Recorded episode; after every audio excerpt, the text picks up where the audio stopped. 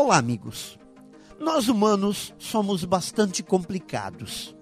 Buscamos de modo, às vezes, insano o crescimento em todas as direções. Queremos o melhor de tudo e em tudo. Não nos contentamos com pouco e dificilmente nos contentamos com muito.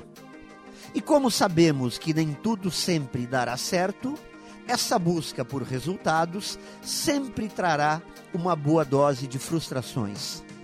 Bem, essa é a condição humana e até aí tudo bem.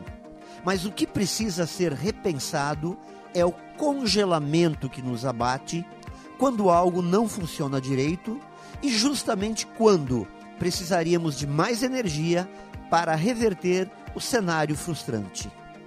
Eu tenho a impressão que todo o nosso desejo, nossa vontade de realizar, está fortemente atrelada a fatos positivos. Se as coisas estão dando certo, isso nos alimenta e continuamos fortes rumo ao nosso objetivo. Ao primeiro sinal de problema, a energia vai embora e passamos a duvidar de nossas certezas.